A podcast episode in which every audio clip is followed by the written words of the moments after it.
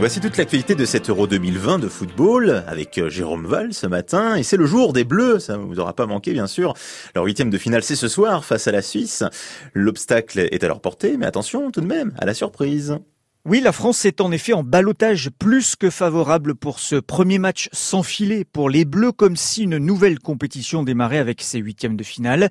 La Suisse n'affiche pas un bilan impressionnant avec seulement la troisième place de son groupe, quatre buts marqués pour cinq encaissés.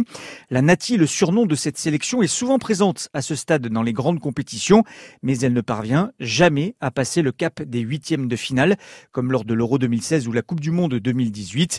Avantage clair donc à la France, les champions du monde et leur capitaine Hugo Lloris doivent respecter leur rang. On est une, une équipe de compétiteurs, euh, on n'aime pas la défaite, mais lorsqu'en plus en jeu, on sait qu'on peut rentrer à la maison, euh, on l'a y encore plus fort. Donc euh, à nous de, de, de, de mettre ce qu'il faut dans notre performance euh, pour être présent au prochain tour, en le faisant en tant qu'équipe également sur le plan individuel, euh, être à la hauteur de, de l'événement. Pour cette rencontre, Didier Deschamps devra euh, sans doute s'innover un peu avec les absents. Le sélectionneur contraint de changer son dispositif tactique, passer notamment à trois défenseurs axiaux, Kimpembe, Varane et en plus l'anglais.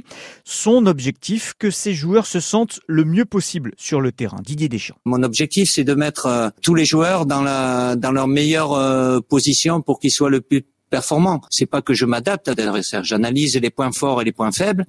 Et quand je fais un choix de départ, c'est toujours dans le même sens. C'est pour être le plus dangereux pour l'équipe, euh, l'équipe adverse. Mais pour savoir ce qui décide, je, si c'est pour vous rassurer, c'est moi qui prends les décisions. France-Suisse ce soir à 21h à suivre bien sûr sur France Bleu. C'est au passage la quatrième fois que les deux voisins croisent le fer dans un grand tournoi depuis 2004 avec deux victoires pour les Bleus et deux matchs nuls. Les Bleus qui tenteront d'imiter la République tchèque et la Belgique qui hier soir se sont qualifiés pour les quarts de finale. Surprenant tchèque vainqueur 2 à 0 des Néerlandais réduit à 10.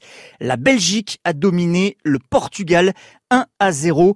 Les Portugais tenants du titre qui donc sortent dès les huitièmes de finale avec hier soir un Cristiano Ronaldo muet. Merci beaucoup Jérôme et on attend donc avec impatience ce huitième de finale ce soir entre la France et la Suisse. Allez, je tente un petit prono, je me mouille 2-0 pour les Bleus.